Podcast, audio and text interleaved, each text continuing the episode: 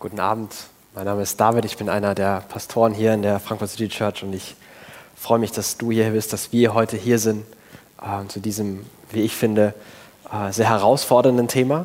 Ähm, vielleicht gingen bei dir schon einige Erlebnisse der letzten Wochen äh, im Kopf wieder hoch, als du die äh, Moderation, die Einleitung gehört hast, wo es darum ging, dass am Arbeitsplatz, äh, im Beruf vielleicht an einer oder anderen Stelle es, es Druck gibt, wo man in der, vor Fragen steht, Kompromisse einzugehen, wo man Dinge machen soll oder machen muss, von denen man vielleicht in dem Moment schon weiß, dass man die nicht machen will oder hinterher merkt, Moment mal, vielleicht hätte ich das nicht machen sollen.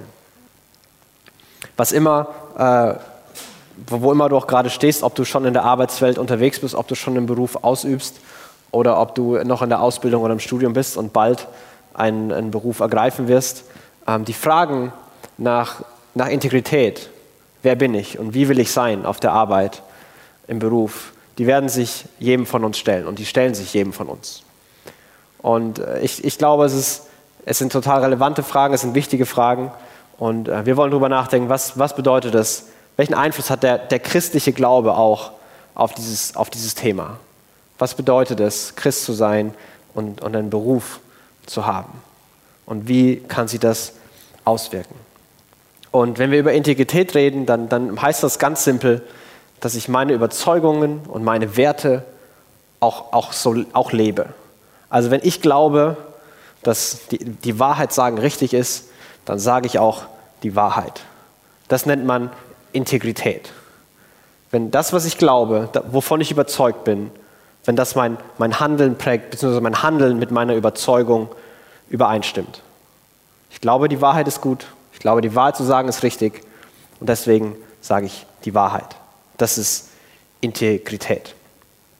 Und äh, Lisa hat ein, ein, Zitat genannt, einen, einen Satz, der das vielleicht nochmal simpler zusammenfasst. Integrität bedeutet, das Richtige zu machen, auch wenn es keiner sieht. Dass ich das Richtige mache, nicht weil andere das bejubeln und beklatschen können, sondern weil es meiner Überzeugung entspricht. Weil ich glaube, das ist richtig. Und äh, bei dem Thema gibt es immer wieder einige Fragen, einige Herausforderungen. Und ich glaube, eine der, der ersten Fragen, und, und ich möchte über zwei, drei Dinge heute sprechen, ist, warum ist Integrität überhaupt wichtig? Ja, wir sprechen darüber, wir sollen das Richtige machen, wenn keiner zusieht. Aber warum? Warum, warum soll ich das machen? Warum sollte ich mir vielleicht sogar manchmal das Leben schwerer machen, wenn, wenn es doch gar keiner, gar keiner sieht? Also warum ist Integrität wichtig? Was, was kann eine Grundlage für Integrität sein? Oder beziehungsweise wie sieht der, der christliche, wie sieht der christliche Glaube, wie bildet er eine Grundlage für Integrität? Und ähm, im letzten Punkt, ständiges Streben nach Integrität, möchte ich über einige, äh, uns einige praktische Fragen stellen zu dem Thema, die uns helfen können, unseren eigenen Beruf und unser Berufsleben zu durchdenken. Ich kann, ich kann jetzt schon sagen, dass ich nicht für jede verzwickte Situation, für jede Frage, für jeden ethischen Dilemma, vor dem du stehst, ähm, eine Antwort habe. Manchmal gibt es die Antwort vielleicht auch gar nicht. Aber dass das Ziel ist, dass wir äh, uns auf, auf den Weg begeben, dass wir uns anfangen, Fragen zu stellen. Was heißt es, Integrität leben zu wollen? Und wie kann das, wie kann das aussehen? Warum ist Integrität wichtig? Wenn wir über Integrität sprechen, zum Beispiel darüber, in, in dem Rahmen, dass wir sagen, wir tun das Richtige, auch wenn niemand es sieht, dann, dann wird Integrität als ein Selbstzweck an, an sich dargestellt. Und wenn wir über, über Ethik, über richtiges Verhalten reden und wenn wir zum Beispiel auf, äh, auf, auf einige der Hauptlehren von, von Jesus gucken, was Jesus Ethiken, Prinzipien, die, die die, die Lehre von Jesus geprägt haben, zum Beispiel liebe deinen Nächsten wie dich selbst oder ähm, wie du andere behandelt, wie, wie, wie, du von anderen behandelt werden willst, so sollst du auch andere behandeln. Ähm, das ist in Matthäus, Matthäus 12. Behandelt eure Mitmenschen in allem so, wie ihr auch von ihnen behandelt werden wollt dann ist das, ist das relativ, relativ simpel und, und direkt. Du willst respektiert werden, respektiere andere Menschen. Du willst, dass man dir die Wahrheit sagt, sag anderen die Wahrheit. Du willst, dass man dir vergibt, vergib anderen. Du willst, dass man dir hilft, hilf anderen. Relativ simpel. Was aber was wir oft dann noch mit, mit reinmischen, was für eine Erwartung mit dazukommt, die aber in diesen ganzen Aussagen, wenn, wenn Jesus über, über Ethik und über Werte redet, nicht mit drinsteckt, ist, weil manchmal lesen wir oder manchmal denken wir, behandelt eure Mitmenschen gut, damit sie euch auch gut behandeln. In dem, was Jesus sagt, in dem, in dem richtigen ethischen Verhalten steckt keine Zusage, dass man selbst auch gut behandelt wird. Er sagt, du willst, andere, du willst, dass andere dich respektvoll behandeln, dann behandle andere respektvoll. Aber das bedeutet noch lange nicht, nur weil du andere respektvoll behandelst, dass sie dich unbedingt respektvoll behandeln werden. Das bedeutet nicht, wenn du andere liebst, dass sie dich zurücklieben werden. Integrität und das richtige Verhalten ist bei Jesus nicht an die Frage, lohnt sich das? Was bringt mir das? Funktioniert das? geknüpft, sondern Integrität ist ein Wert an sich, meine Überzeugung zu leben, auch wenn keiner es sieht. Oder anders formuliert, auch wenn es mir nichts bringt. Und in unserer Berufswelt, in unserer Arbeitswelt, glaube ich, denken wir oder haben, haben viele Menschen und viele Firmen angefangen, äh, Integrität nicht mehr als, als Selbstzweck in, in sich zu definieren. Und, und diese, diese, diese Gedanken, diese, äh, diese, diese Ströme gibt es auch schon länger. Zum Beispiel gibt es ein, ein, ein, ein, ein altes Sprichwort, das heißt, ehrlich wert am längsten. Ehrlichkeit lohnt sich. Am Ende wird der Ehrliche belohnt. Die, die betrügen, die, die lügen, die, die illegale Dinger drehen, eines Tages, du kannst darauf warten, die werden erwischt, die fallen auf die Nase. Irgendwann lohnt sich das nicht. Es, Probier es gar nicht erst, du wirst eher erwischt werden, es wird sich nicht lohnen. Und in manchen Fällen stimmt es. In manchen Fällen sind Leute schon über ihre eigene mangelnde Integrität gestolpert. Dass bestimmte Abkürzungen auf der Karriereleiter unterm Strich Sackgassen waren und die Karriere sogar beendet haben dass irgendwann Lügen und ob das geschönte Lebensläufe oder abgeschriebene Doktorarbeiten oder was auch immer sind, auffallen und einen weiter zurückwerfen und sich nicht lohnen. Und Ehrlichkeit lohnt sich. Aber vielleicht kennst du auch Fälle in deinem näheren Umfeld und vielleicht auch bei dir persönlich, wo, wo, wo das manchmal nicht stimmt. Wo es manchmal nicht so ist, dass Ehrlichkeit sich lohnt dass alle, die was falsch machen, irgendwann auch dafür bestraft werden oder darunter leiden müssen. Manchmal ist es so, dass das Risiko so klein ist, aber der Nutzen so groß ist, dass man sehr versucht ist, seine Werte aufzugeben. Und wenn man das in den, in den Berufskontext packt, wo ein enormer Druck herrscht, ein enormer Druck zu performen, Zahlen müssen eingehalten werden, Leistungen müssen erbracht werden, Termine und Deadlines müssen gehalten werden. Kein Wenn und Aber. Wie du das machst, ist mir ganz egal. Aber unterm Strich muss die richtige Zahl stehen.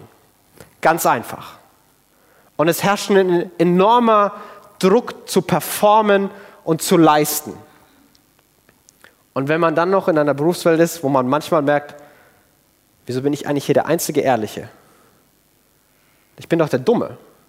Alle anderen, alle anderen, die, die lügen manchmal und das ist für die kein Problem. Und die werden sogar noch von ihrem Chef gelobt. Was, was dann? Dann bin ich doch der Dumme.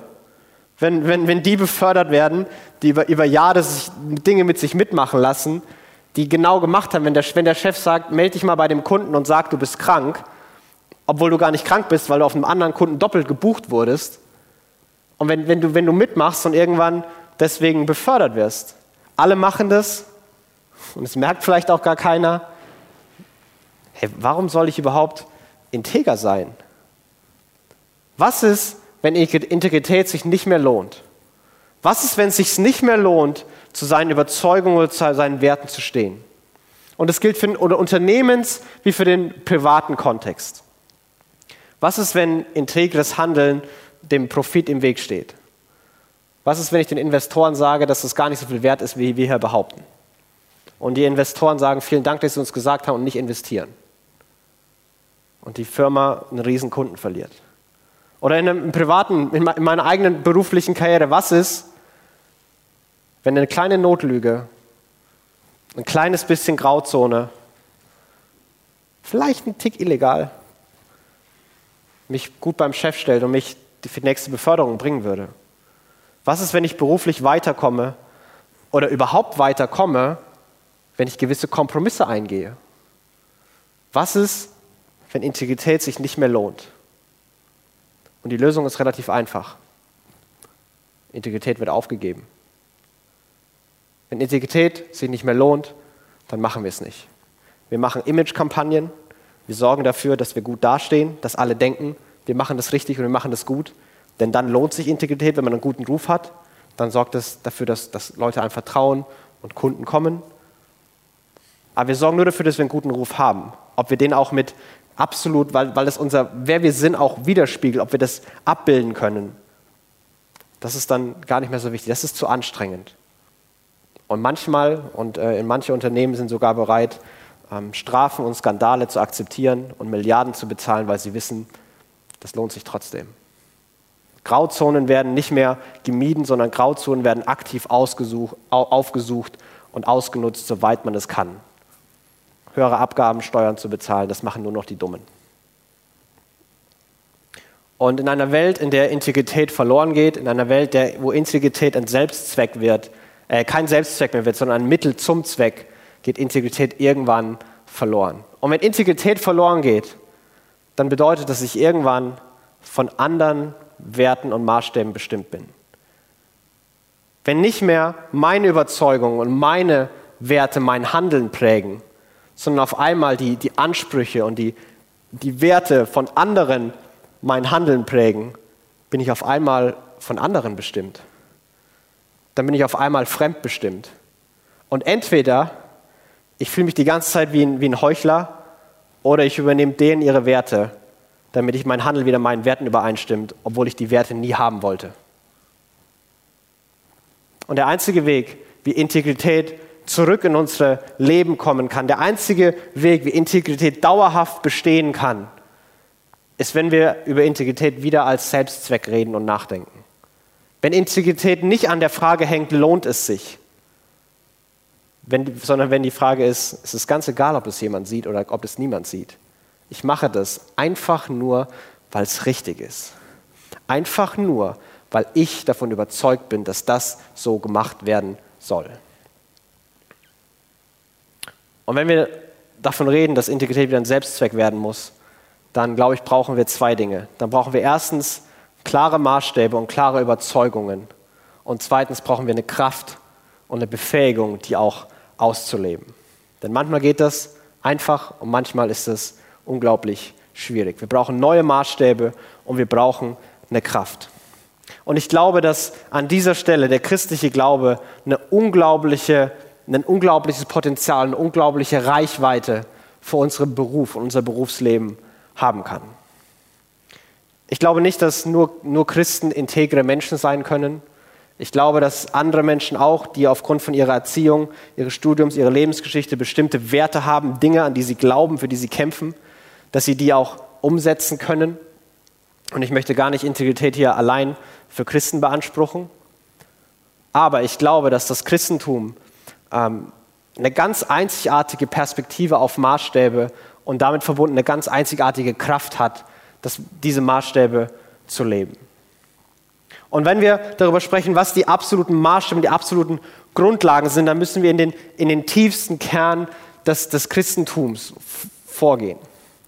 Und weil der, der, tiefste Kern des Christentums, wenn es um, um dich und mich geht, um, um Menschen und um menschliche Daseinsberechtigung, um Maßstäbe für Menschen, dann, dann ist der tiefste Kern, dass, dass du und ich, dass wir wertvoll sind, weil Gott uns geschaffen hat und weil Gott uns liebt.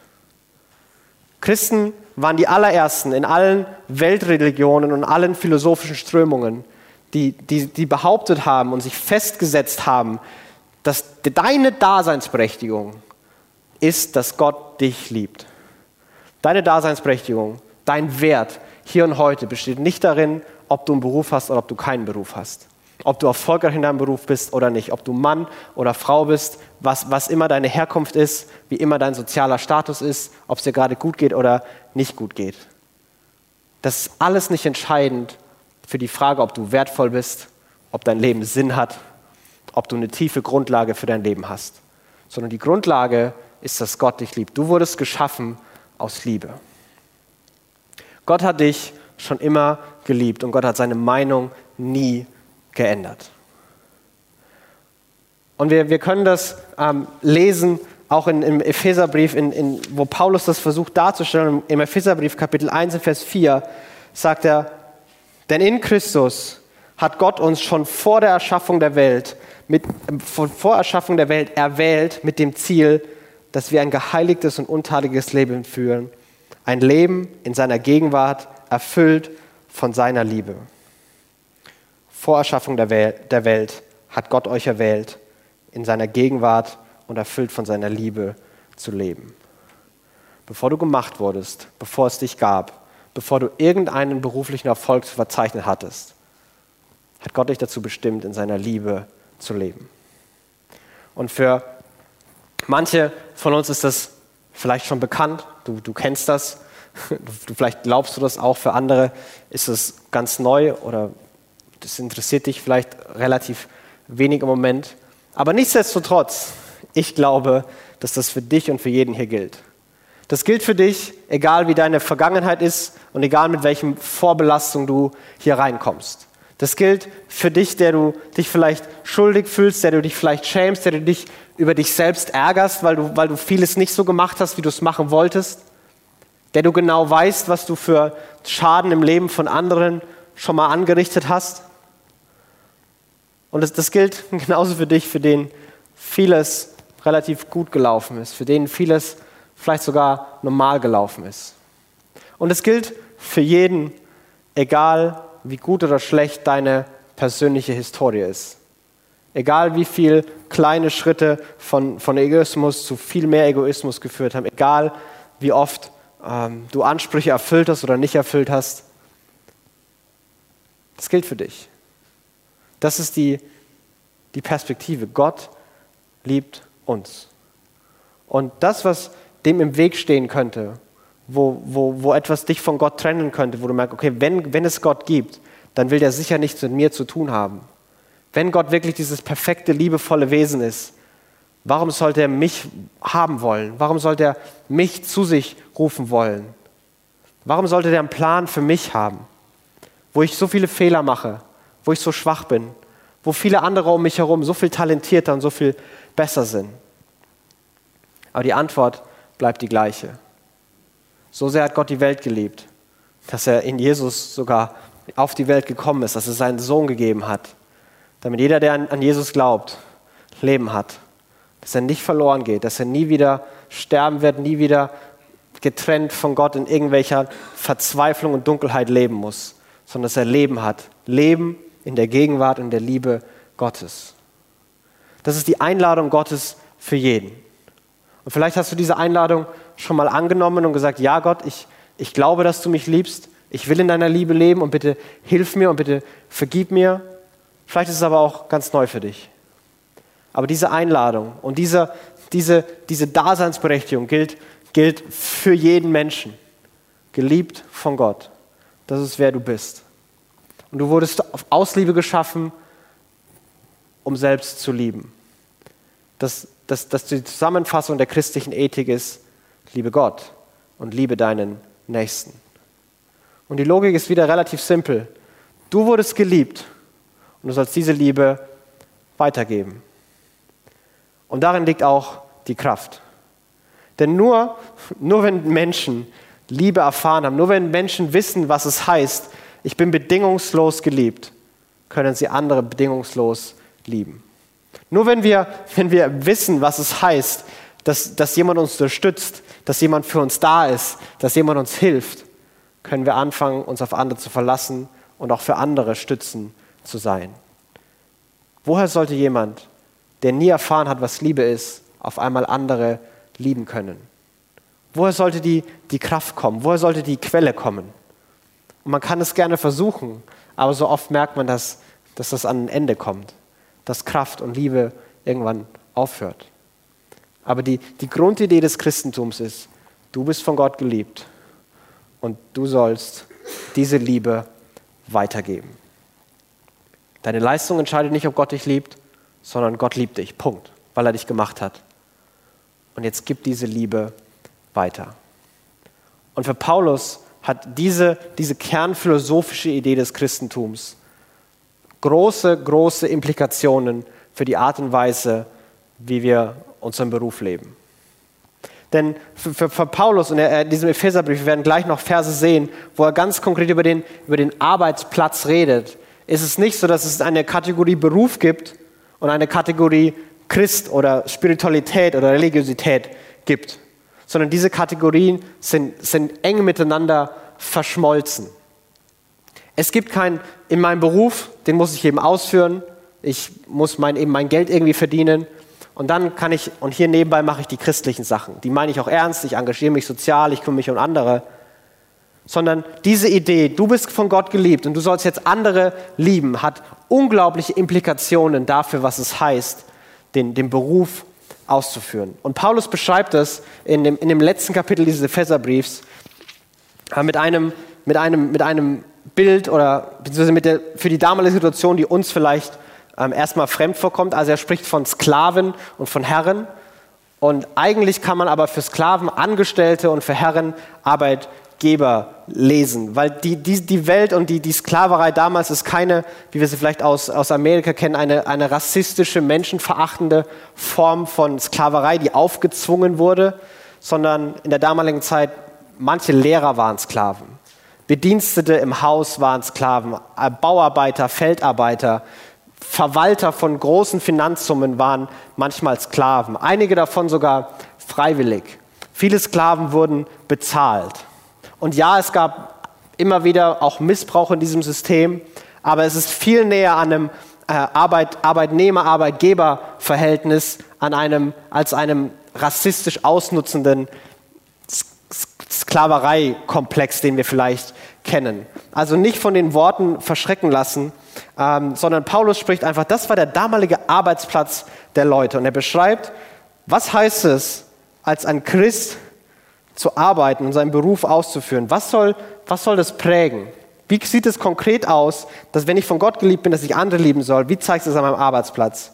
Und Paulus beschreibt es in Kapitel 6, in Versen 5 bis 9 so. Ihr Sklaven, gehorcht euren irdischen Herrn. Dient ihnen mit Ehrerbietung, mit Ehrerbietung und Respekt und aufrichtigen Herzen, als wäre es Christus selbst, dem ihr gehorcht. Arbeitet nicht nur, wenn man euch dabei beobachtet, als ginge es darum, Menschen zu gefallen. Macht euch vielmehr bewusst, dass ihr Sklaven von Christus seid und tut mit ganzer Hingabe das, was Gott von euch möchte. Erfüllt eure Aufgaben bereitwillig und mit Freude, denn letztlich dient ihr nicht Menschen, sondern dem Herrn. Ihr könnt sicher sein, dass jeder, der Gutes tut, von dem Herrn dafür belohnt wird, ob es sich nun um einen Sklaven handelt oder um einen freien Menschen. Und ihr Herren, behandelt eure Sklaven nach denselben Grundsätzen. Versucht nicht, mit Drohungen sie einzuschüchtern. Denkt daran, dass es einen gibt, der sowohl ihr Herr als auch euer Herr ist. Er ist im Himmel und er ist ein unbestechlicher Richter. Paulus nennt hier einige Motive, einige Schlagworte, die das Berufsleben prägen sollen.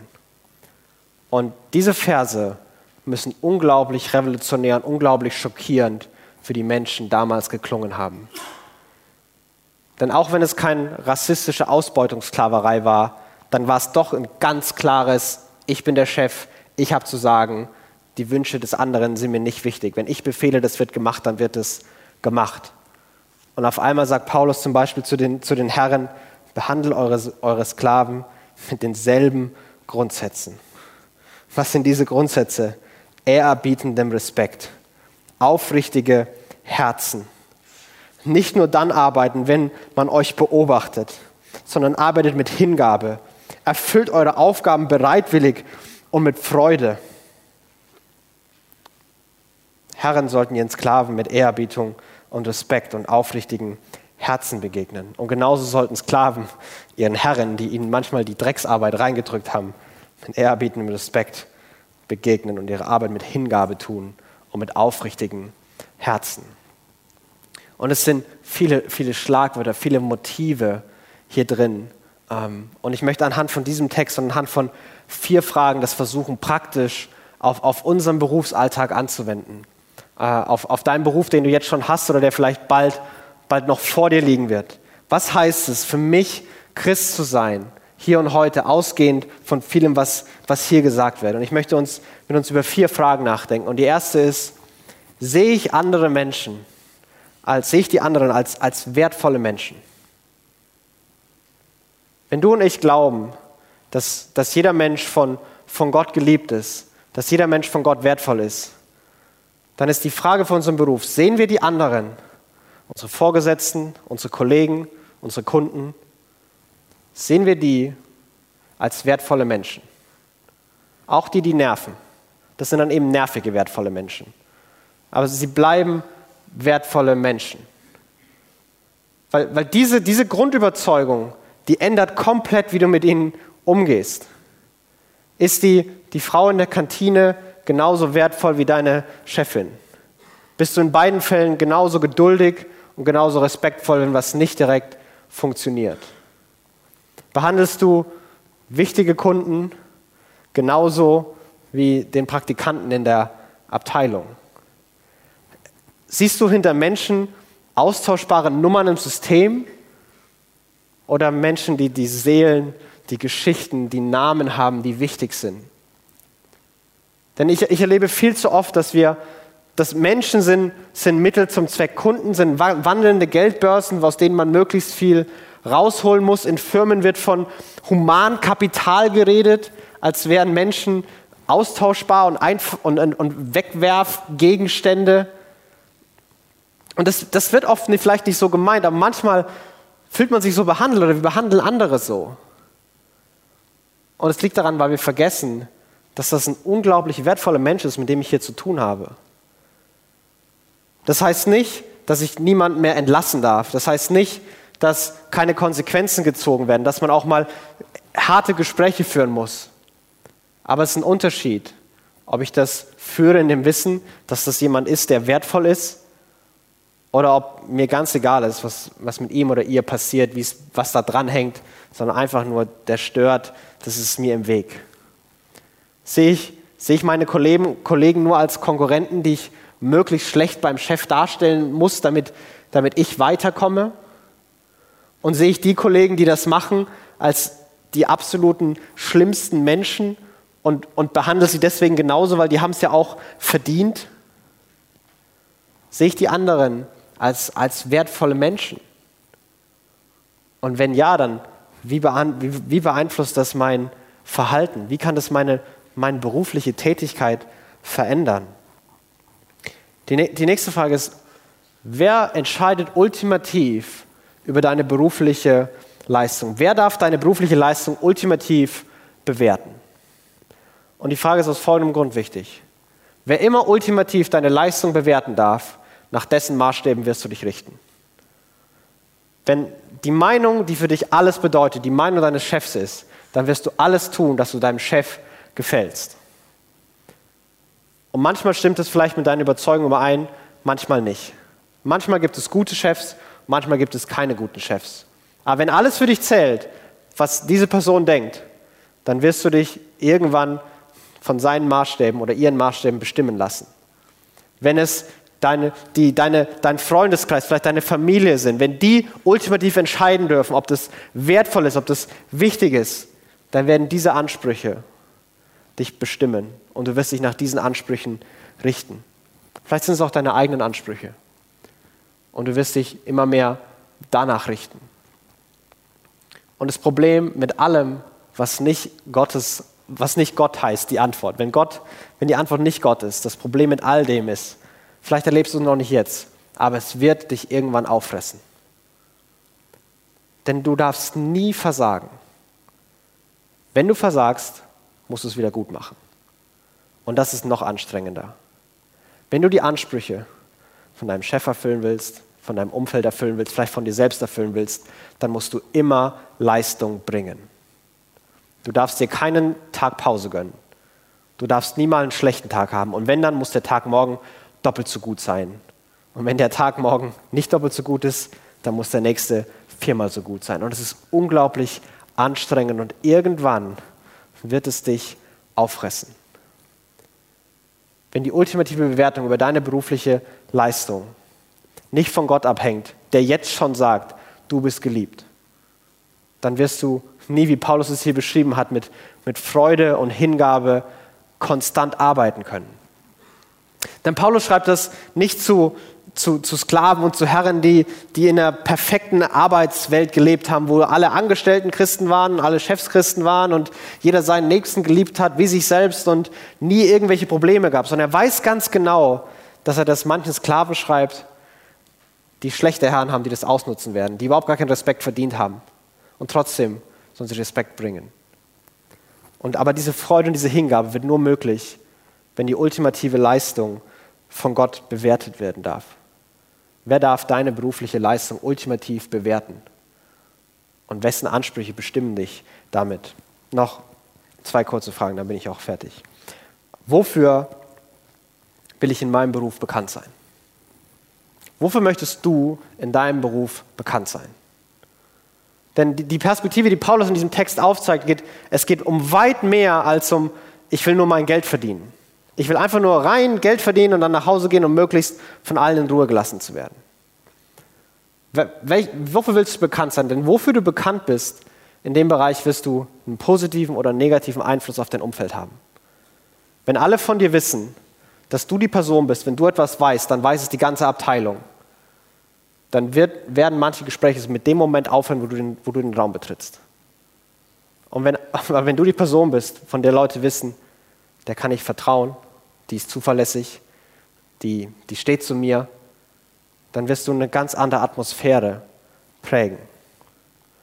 Wenn du eine gewisse Gelassenheit hast in, in Krisen und Herausforderungen, weil du weißt, ultimativ ist die Garantie für dein Leben nicht dein Arbeitsvertrag, sondern dass da einen Gott gibt, der versprochen hat, ich sorge für dich.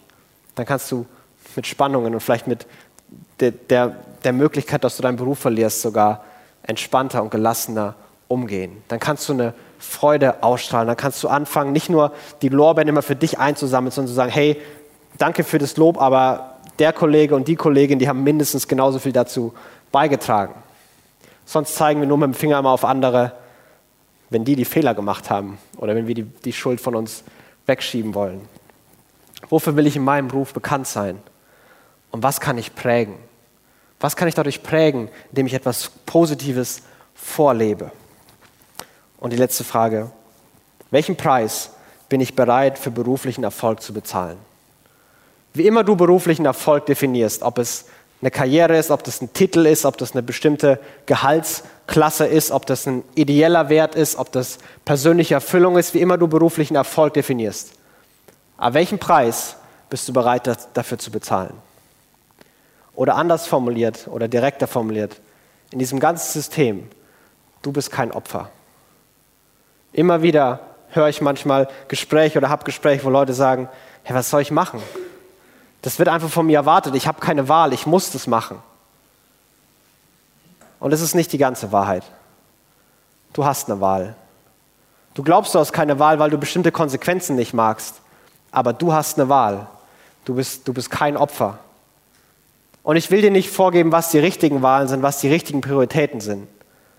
Ich will dich nur mit die, die, die der Frage konfrontieren, welchen Preis bist du bereit zu bezahlen? Welche Prioritäten willst du setzen? Denn du kannst nicht alles haben. Du kannst nicht 16 Stunden, sechs Tage die Woche arbeiten und am, am siebten Tag auch noch manchmal und glauben, dass du eine super funktionierende, glückliche Ehe und Familie haben wirst. Du, du kannst nicht alles haben. Dinge brauchen Zeit. Du musst dich entscheiden. Und du musst mit deinen Entscheidungen leben. Und deine Entscheidungen haben bestimmte Konsequenzen. Und die Konsequenzen tragen wir so oder so. Aber ich will, wenn dann Konsequenzen tragen, für die ich mich entschieden habe. Welchen Preis bin ich bereit für meinen beruflichen Erfolg zu bezahlen? Und ich glaube, in dem Nachdenken und in den Fragen, im Reflektieren liegt eine große Chance. Du hast deine Fähigkeiten und deinen Beruf. Du bist talentiert in deinem Beruf, nicht aus irgendeinem kosmischen Zufall, sondern es hat einen Grund, warum du den, an dem Platz bist, wo du bist, die Kollegen hast, die du, die du hast. Und der Grund ist wieder in, in der Tiefe von Gottes Wesen verankert. Gott liebt dich und er will diesen Menschen um dich in deiner Arbeit seine Liebe durch dich zeigen. Das bedeutet nicht, dass du jedem Menschen jeden Tag immer wieder über deinen Glauben erzählen musst. Aber das bedeutet, mit Integrität, Integrität zu leben, für Dinge bekannt zu sein, manchmal Nein zu sagen. Nein, ich gehe nicht noch mit den, mit den Leuten mit essen, sondern ich gehe nach Hause zu meiner Frau. Du kannst was anderes prägen. Und manchmal wirst du vielleicht dafür anfangs verspottet werden, aber dein Einfluss auf andere Menschen wird wachsen. Menschen werden auf dich hören, weil du auf eine gute, anziehende Weise anders bist. Und das ist die Riesenchance. Gott will durch uns, durch unseren Beruf Menschen prägen. Und vielleicht haben wir nirgendwo eine größere Chance als durch unseren Beruf. Und vielleicht fühlst du dich an einigen Stellen herausgefordert gerade. Vielleicht sind einige der Fragen wirklich hart und du merkst, oh oh, da hat vieles nicht funktioniert. Einiges, da bin ich mit mir selbst nicht zufrieden. Oder du bist überfordert wegen der Größe der Aufgabe. Das ist okay. Das ist völlig okay. Dein Wert ist nicht, dass du alles erfüllst. Dein Wert liegt nicht in deiner Integrität, sondern dein Wert liegt darin, dass Gott dich liebt. Und deswegen kannst du dich ganz neu auf die Reise machen, weil die Grundlage dafür ist gelegt und dir anfangen, diese Fragen zu stellen. Du darfst auch Fehler machen, das ist okay. Aber fang an, dir Fragen zu stellen. Was heißt es? Wie will ich meinen Beruf leben? Wofür will ich bekannt sein? Wer darf mich bewerten? Sehe ich andere als wertvolle Menschen? Und welchen Preis bin ich bereit zu bezahlen? Ich möchte beten. Ähm, Vater, wir beten, dass du ähm, uns hilfst äh, in unseren Berufen. Gott, wir, wir sind oft so herausgefordert, ähm, wir finden das oft so schwierig. Wir sind hin und her gerissen, wir müssen Kompromisse eingehen, die wir nie eingehen wollten, aber jetzt irgendwie mittendrin stecken. Und Gott, wir brauchen einen neuen Kompass, eine neue Ausrichtung, wir brauchen auch neue Kraft. Ähm, um uns wieder aufzurichten und vielleicht wieder neu zu kämpfen für einiges. Ähm, Gott, ich bete, dass wir heute, hier und heute neu verstehen, dass du uns liebst und dass du uns zu Berufen berufen hast äh, und für Berufe begabt hast, ähm, weil du dadurch auch deine Liebe anderen Menschen zeigen willst.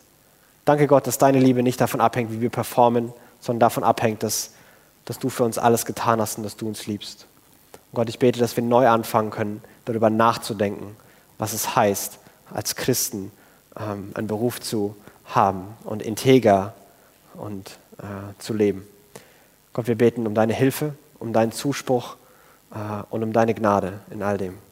Amen.